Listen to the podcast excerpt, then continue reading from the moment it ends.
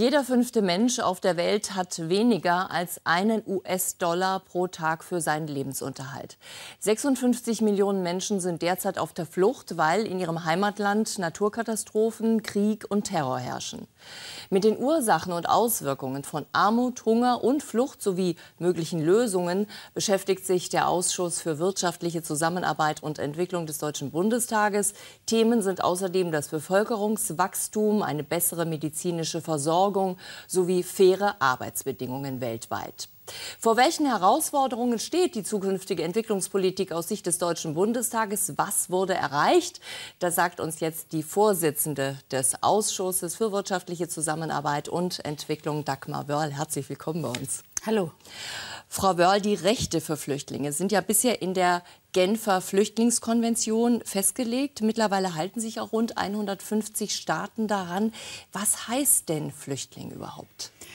Ja, die Genfer Flüchtlingskonvention von 1951 äh, gibt einen völkerrechtlichen Schutz, aber nur für die Flüchtlinge, die aufgrund von Verfolgung sich außerhalb ihres Staates aufhalten. Nun wissen wir aber inzwischen, äh, dass wir Millionen von Flüchtlingen haben, die äh, aufgrund anderer äh, Gründe, also jenseits der völkerrechtlichen Gründe, sich außerhalb ihres Staates aufhalten. Hungersnöte, Perspektivlosigkeit, ganz stark Klimawandel. Über 22 Millionen Menschen inzwischen, die aufgrund von Klimawandel ihre Heimat verlassen. Die Binnenflüchtlinge, die zwei Drittel der Flüchtlinge ausmachen, fallen auch nicht darunter. Das heißt natürlich, diese Menschen kann man nicht schutzlos lassen. Und dann braucht man natürlich pragmatische Lösungen. Da gibt es bei uns Sonderinitiativen, wie zum Beispiel Fluchtursachen bekämpfen. Darüber sprechen wir mhm. auch gleich. Also das heißt, der Begriff Flüchtling wird auch neu diskutiert, wenn ich Sie jetzt richtig er wird verstanden neu, habe. Er wird neu diskutiert, das ja. ist, ist ganz klar. Aber es wird keine Änderung geben der mhm. Genfer Flüchtlingskonvention, das muss man klar sehen. Ja. Aktuell beschäftigt sich ja Ihr Ausschuss äh, mit der Situation im Mittelmeer. Wie bewerten Sie denn aus entwicklungspolitischer Hinsicht die Akutmaßnahmen der EU und vor allem auch den Beitrag Deutschlands? Ja, es ist, ist, dramatisch. Wir sehen es ja jeden Tag, äh, wie diese verzweifelten äh, Menschen, die geflohen sind äh, von Gefahr, Krieg, Vertreibung, auf maroden Booten versuchen, Europa zu erreichen, um hier ein neues Leben zu beginnen. Und leider immer mehr Tote es dabei gibt. Und man, man muss einfach sehen, jeder Tote ist für uns auch eine Aufforderung, noch mehr zu tun. Flüchtlingsthematik äh, ist nicht mehr national, sondern ist global zu sehen. Das heißt, wir haben eine Gemeinschaftsaufgabe. Europa hat eine Gemeinschaftsaufgabe. Mm, man sollte eine gemeinsame Außenpolitik und eine gemeinsame Entwicklungspolitik haben und sollte, ich spreche bewusst unter sollte von sollte, und sollte hier auch eine gemeinsame Rettungspolitik und Aufnahmepolitik haben. Europa hat äh, jetzt äh, beschlossen, leider keine feste festen äh, Quoten äh, zu machen, also verpflichtende Quoten für die Aufnahmen, sondern man ist zu freiwilligen Quoten übergegangen. 40.000 äh, Flüchtlinge, die in Griechenland und Italien ankommen, sollen die nächsten zwei Jahre verteilt werden, aufgrund freiwilliger Basis in Europa. Und 20.000 Flüchtlinge, die schon Asylstatus haben, die im Ausland in Camps sind, äh, sollen auch nach Europa kommen. Dazu ist es natürlich immens wichtig, die Schleuserbanden zu bekämpfen, ganz klar. Man muss Gespräche führen. Das will Europa jetzt auch intensiver machen mit den Herkunftsländern, mit den Regierungen vor Ort. Sollen nicht Und nur Gespräche geführt werden, wenn ich, äh, wenn ich das richtig verstanden habe, sondern da will man auch ganz offensichtlich ganz äh, handfest und handgreiflich werden. Ja. Wie, wie auch, äh, auch Rückführung, ganz ja. klar. Wie weit ist man da vorangekommen oder ist das noch alles in der Diskussion? Nein, man, man beginnt die ersten Schritte zu machen. Man sagt auch, hallo hier, du Afrikanische Union, du hast auch eine Verantwortung gegenüber deinen eigenen Ländern. Ihr Regierungen habt auch eine eigene Verantwortung gegenüber eurer Bevölkerung. Entwicklungshilfe ist das andere, aber äh, Regierungshandeln ist natürlich das andere. Und ganz wichtig, wir müssen schauen, dass wir auch zu legalen Möglichkeiten bekommen, dass die Menschen überhaupt nicht mehr auf so Flüchtlingsbooten Quote äh, hier überhaupt äh, hinaufgehen müssen. Sie hatten ja vorhin schon erwähnt, die Sonderinitiative der Bundesregierung mit der Überschrift Fluchtursachen bekämpfen. Und diese Initiative umfasst jetzt in diesem Haushalt 2015 60 Millionen Euro. Was ist da genau geplant? Ja, wir haben bis jetzt äh, insgesamt schon 300 Millionen ausgegeben. Für diesen Haushalt noch mal 60. Wir hoffen, noch mal 10 Millionen äh, haben wir noch mal im Ausschuss herausgehandelt, dass wir dann äh, auch erhöhen äh, konnten. Man muss sehen, was sind die Fluchtursachen? Fluchtursachen sind Konflikte. Das ist, ist mal äh, primär. Äh, und Fluchtursachen ist Hunger, natürlich ganz, ganz äh, stark. Äh, Konflikte heißt bei uns natürlich in den Ländern selbst auch mithelfen, Frieden wiederherzustellen, Aussöhnung herzustellen äh, zwischen ethnischen Gruppen, religiösen Gruppen, die hier zerstritten sind. Es heißt für uns auch, die Länder, die Flüchtlinge aufnehmen, wie zum Beispiel Libanon in einem ganz starken äh, Maße, ein Land, das vier Millionen Einwohner hat, 1,2 Millionen Flüchtlinge aufgenommen hat, ist natürlich im vielen überfordert. Gesundheitswesen, Abwassersysteme und vielen anderen mehr. Und hier unterstützen wir äh, sehr stark.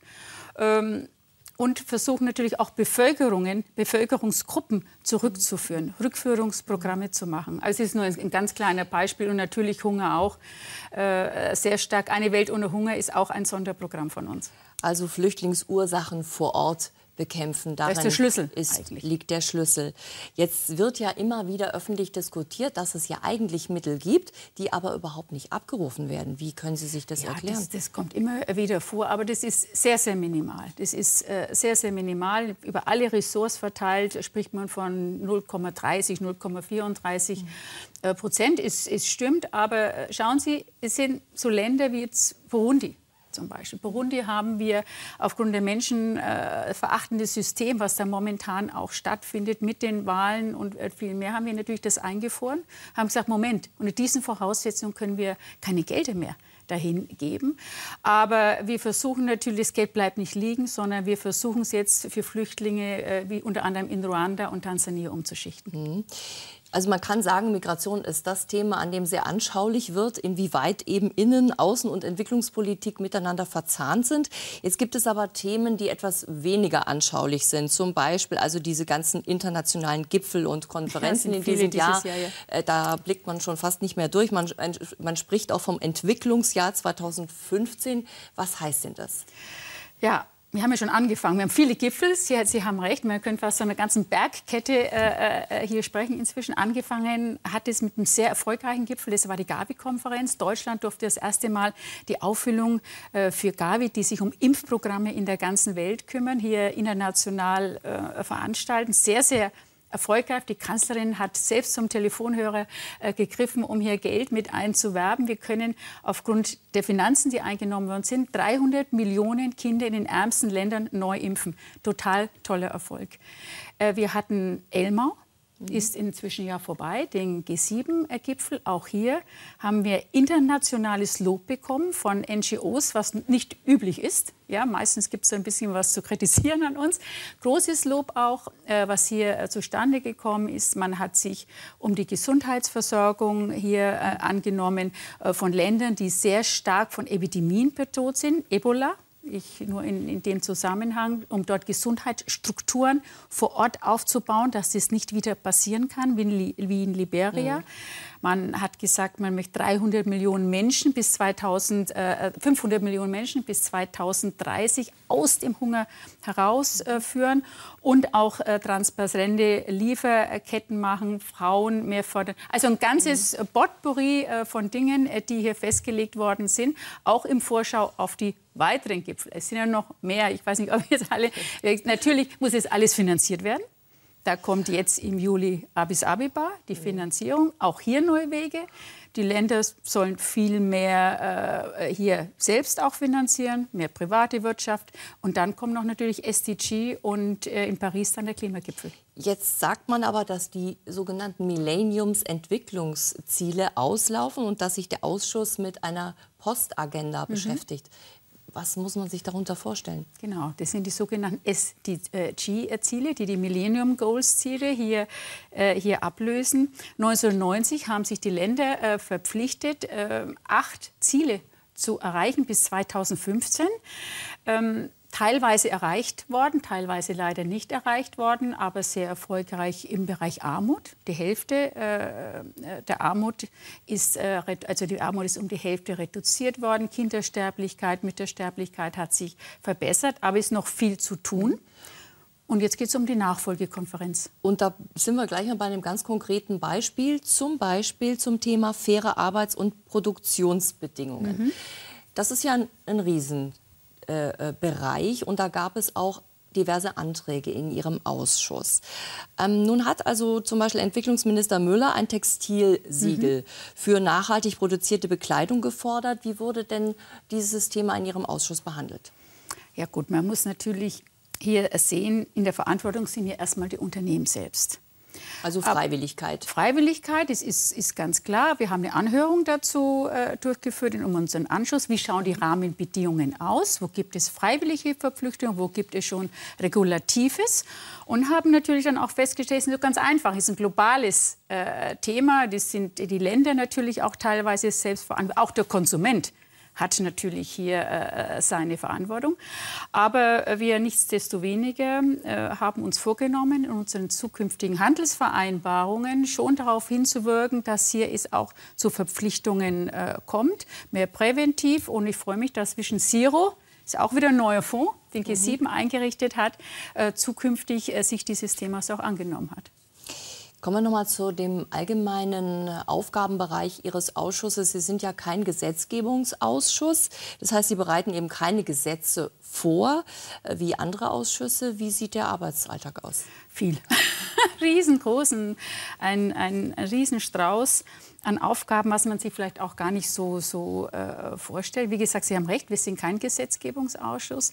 Nichtsdestoweniger sind wir natürlich mitberatend mit anderen Ausschüssen. Wir sind sehr übergreifend. Wir sind auch sehr oft zusammen mit anderen Ausschüssen, ob das Landwirtschaftsausschuss ist, auch manchmal Innenausschuss im Bereich äh, Migration, äh, äh Flüchtlinge, Asyl.